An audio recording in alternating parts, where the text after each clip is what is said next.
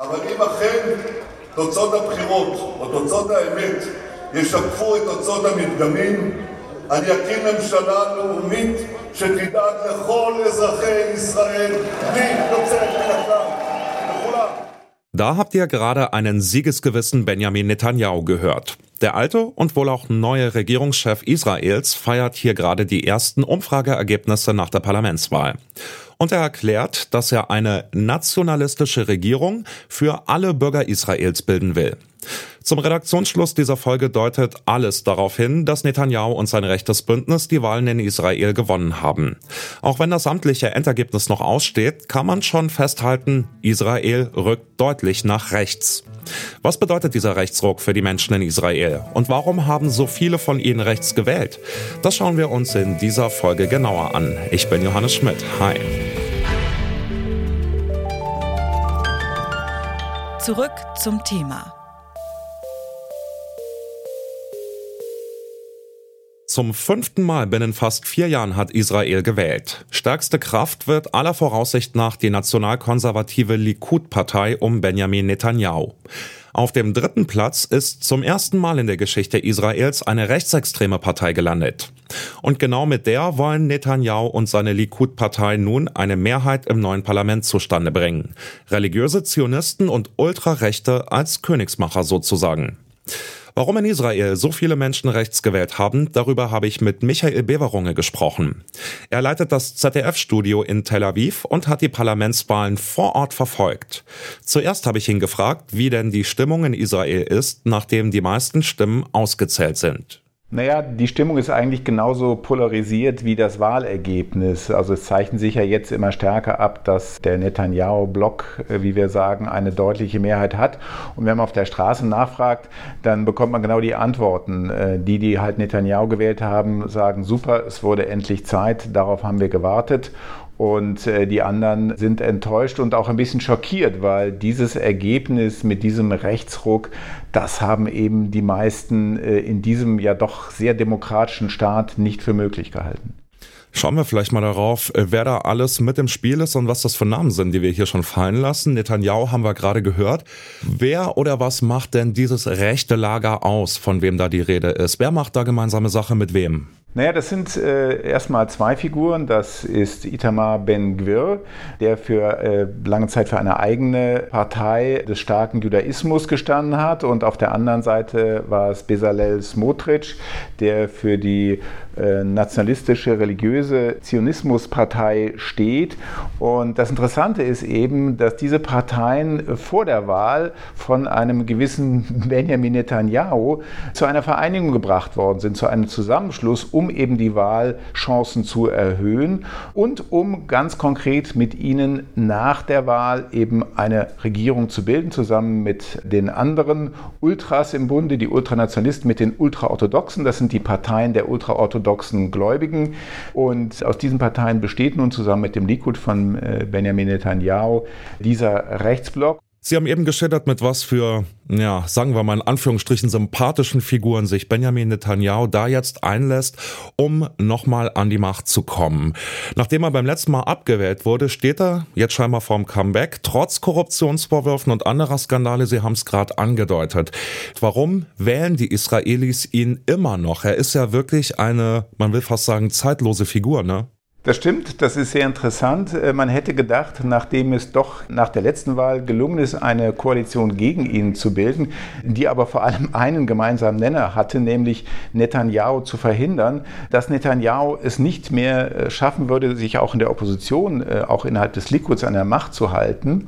Er hat es aber geschafft, der unumstrittene Oppositionsführer zu bleiben. Er ist extrem beliebt im israelischen Volk, weil er eben auch lange Jahre Premierminister war. Er hat ja auch äh, einiges für das Land erreicht und hat eine hohe, hohe Beliebtheitsskala und äh, hat es eben geschafft zu bleiben.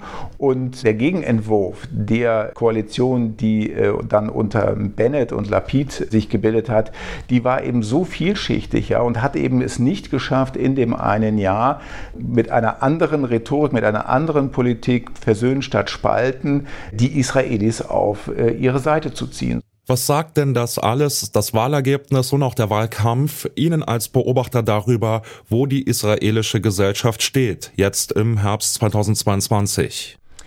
Naja, diese israelische Gesellschaft hat sich verändert, sie hat sich bewegt. Äh, das hängt natürlich auch mit diesem ständigen Konflikt zwischen Israelis und Palästinensern zusammen, diesen ständigen innergesellschaftlichen Konflikten zwischen arabischen Israelis. Auch das Verhältnis zu den Ultraorthodoxen ist sehr umstritten. Wir haben dieses säkulare Israel, wir haben das sehr religiöse Israel. Das ist eine extrem heterogene Gesellschaft. Und was eben jetzt interessant ist, und das muss man zur Kenntnis nehmen, das sind ja wirklich demokratische Wahlen gewesen und in diesen demokratischen Wahlen ist eine deutliche Mehrheit deutlich nach rechts gerückt. Dass dabei eben auch Grenzen überschritten werden, die eigentlich dem demokratischen Konsens widersprechen, also eben auch Hand an die Gewaltenteilung zu legen, die Macht der Gerichte einzuschränken, dass man überhaupt auf solche Gedanken kommt, das ist schon äh, neu, beziehungsweise dass solche Kräfte dann eben äh, als regierungswürdig äh, äh angesehen werden. Früher haben die Parteien Parteien um solche Kräfte einen Bogen gemacht. Und die große Frage für mich wird sein, und auch für viele Beobachter, das hört man mir wieder, wird es überhaupt möglich sein, wenn Benjamin Netanyahu diese Regierung eingeht, diese Kräfte zu steuern oder ob sie nicht am Ende ihn steuern werden? Peter Lindl arbeitet bei der Stiftung Wissenschaft und Politik und befasst sich dort unter anderem mit israelischer Innenpolitik. Ich habe ihn gefragt, was der Rechtsruck für die Menschen in Israel bedeutet. Der Punkt ist natürlich schon der, ähm, dass Israel insgesamt eine Mehrheit in der Bevölkerung hat, die sich politisch rechts wähnt. Das muss nicht unbedingt so recht sein, wie diese Regierung ist, aber natürlich äh, gibt es da weniger Berührungsschwierigkeiten. Ne? Das heißt, insbesondere sehr viele der traditionellen Jüdinnen und Juden, der orthodoxen Jüdinnen und Juden, aber auch der politisch einfach weit rechts stehenden Jüdinnen und Juden werden diese Regierung natürlich begrüßen, sowie die nicht kleine Anhängerschar der Netanyahu-Wähler oder der Netanyahu-Fans. Schwierig wird es für viele andere werden, für den kleinen Teil der Linken, für die arabische Bevölkerung, weil natürlich insbesondere Teile dieser Regierung agitiert haben, gehetzt mitunter gegen arabische Bürgerinnen und Bürger, mit Ausweisung gedroht haben und anderem auch. Das hat auf jeden Fall schon ziemliche Aufregung gestiftet im Wahlkampf. Und genau darauf würde ich jetzt gerne noch eine Runde eingehen. Der Ultranationalist Itamar Ben-Gvir will Härte gegenüber den militanten PalästinenserInnen zeigen.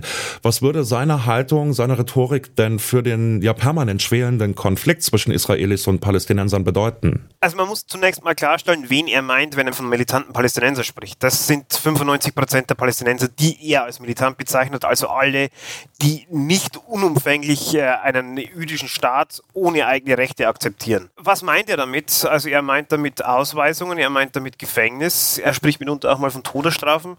Das wird alles nicht kommen, aber es ist natürlich ein radikales Programm, genauso wie seine Forderung, dass es ein Immigrationsministerium für Palästinenser geben muss, also dass äh, quasi denen geholfen wird, dass sie das Land verlassen. Das sind alles super radikale Forderungen, die nicht eins zu eins umgesetzt werden, aber natürlich wird sich eine Regierung unter Beteiligung von Ben Gvir ein Stück weit in diese Richtung bewegen. Israel erlebt einen Rechtsruck, wie es ihn dort noch nicht gegeben hat. Der neuen Regierung werden aller Voraussicht nach erstmals auch ultrarechte und streng religiöse Kräfte angehören.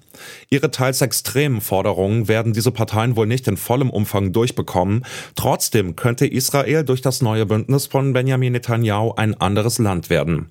Religiöser, nationalistischer, aggressiver im Umgang mit Minderheiten. Gerade den arabischen Israelis, die immerhin ein Fünftel der Bevölkerung ausmachen, droht eine repressivere Politik als bisher. Damit sind wir raus für heute. An dieser Folge mitgearbeitet haben Henrike Heidenreich, Lene Rügammer und Alea Rentmeister. Chef vom Dienst war Oliver Haupt, ich bin Johannes Schmidt und ich sag ciao und bis bald. Zurück zum Thema vom Podcast Radio Detektor FM.